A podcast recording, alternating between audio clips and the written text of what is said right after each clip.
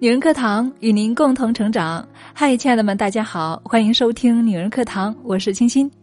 亲爱的们，你们家有宝宝吗？有宝宝的话，如果宝宝大于三岁左右，就应该会开始玩手机了吧？前两天呢，还有一位朋友跟我抱怨哈，他说家里的宝宝呢，今年快上五年级了，可是啊，天天就是惦记着玩手机。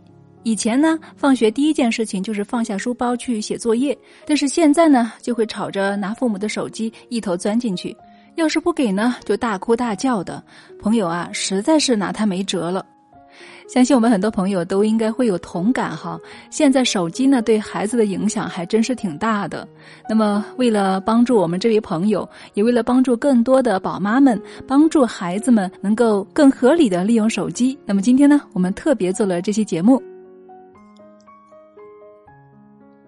下面我们就开始一起来分享吧。经常玩手机的孩子和不玩手机的孩子，十年后区别比你想象的大太多。随着经济的发展以及生活水平的提高，智能手机走进千家万户，上到七十五岁的老爷爷，下到五岁的小娃娃，都能够拥有智能手机了。虽然手机普及率是越来越高。但是未成年人到底能不能够使用智能手机？智能手机对于青少年的成长影响又有多大呢？不久之前啊，美国一位心理学家公布了自己长达十年的研究成果，令人震惊。这位科学家呢，在十年前从全国各地的中下阶层的家庭中选取了一百名孩子，将他们呢分成了两组。五十名是接触不到手机的孩子，五十名是对手机痴迷的孩子，然后呢，对他们进行了跟踪调查。十年后，调查结果如下：五十位痴迷手机的孩子，只有两位考上大学；另外五十名孩子呢，几乎全部考入大学，只有三名孩子高中毕业后选择在家帮工。这些考入大学的孩子们呢，有十六位获得了学校的全额奖学金。可见啊，毁掉一个孩子的最好办法就是给他一部手机喽。大家听到这个消息哈，不要觉得是危言耸听，我们来进一步的了解，手机居然危害这么大，那么它又是如何毁掉我们的孩子呢？第一，智能手机影响孩子的健康。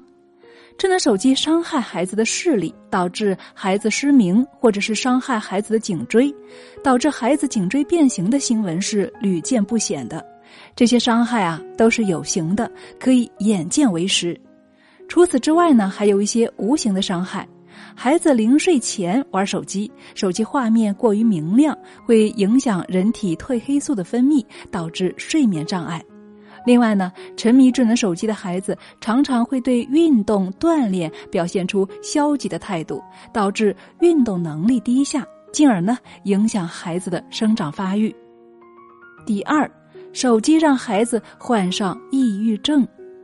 有专家表示，哈，花费在手机上的时间越多，越喜欢宅在家里的人，患上抑郁症的几率就越高。经常玩手机的孩子呢，患抑郁症的比例远高于一般的孩子。这是因为啊，智能手机能够快速便捷的让孩子得到满足感，缩短注意力持续时间，让人越来越感到厌倦。所以呢，过度使用手机会让人容易抑郁。第三，手机损伤脑神经。孩子的生理构造和生理的形态与成人不同，手机、平板电脑等无线电设备产生的电磁波辐射对儿童神经系统的伤害远大于成人。过度的接触电磁波辐射对儿童健康状况和认知力会产生一定的影响。第四呢，手机耽误孩子学习。喜欢玩手机的孩子呢，习惯了手机带来的轻松愉悦的信息，对知识学习感觉到枯燥乏味，学习成绩下降，受到指责后啊，更需要在手机网络里面找到慰藉了，形成恶性循环之后，孩子逐渐丧失求知欲，产生了厌学情绪。手机可以方便快捷的寻找习题答案。很多学生啊，面对难题不再查找书本深入思考了，完全依靠手机来搜索答案，导致了孩子产生了思维惰性。考试没有答案可查，一个不喜欢思考的学生怎么可能会有好成绩呢？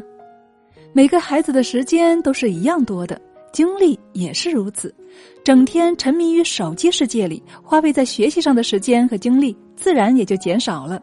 久而久之啊，学习成绩必然下滑喽。孩子玩手机危害多多，但是啊，这种习惯却是屡禁不止。归根到底是什么原因呢？还是家长和孩子共同养成的。所以啊，希望家长能够以身作则，给孩子树立一个好榜样。同时呢，多多的陪伴孩子做些体育活动，免得孩子去手机里面寻找被爱的感觉。当然了，现在是网络时代，不可能要求孩子一点儿都不玩手机和游戏，因为不太现实。孩子的同学、周围的朋友都在玩，他不玩了，感觉是跟不上潮流。再者说了，手机呢已经是当代人必不可少的重要工具了，网络也是获取知识的一种有效渠道。如果家长正确引导的话，对孩子的成长也是有一定的促进作用的。只是最后强调一下。稍微玩一下也是对学习适当的放松，但是一定不能够痴迷游戏，这就得看家长给孩子安排的合不合理了。所以，亲爱的朋友，我们最后啊还是要说一句：家长能不能够先自律，才可以让孩子也跟着自律了。好了，亲爱的们，节目分享完了，真心的希望我们所有的宝妈们能够听到这期节目，如果有可能的话，也让我们的孩子也听一下，不让他玩手机。不是不爱他，而恰恰是因为太爱他。好了，亲爱的们，这里是女人课堂，我是陪伴大家的闺蜜清新。更多关于孩子教育的科学方法，我们的女人课堂正在如火如荼的开展亲子大赋能系列课程活动，社群呢还有亲子共读，欢迎亲爱的们带上宝宝一起加入我们，共同学习吧。好了，本期就是这样喽，我们下期再见。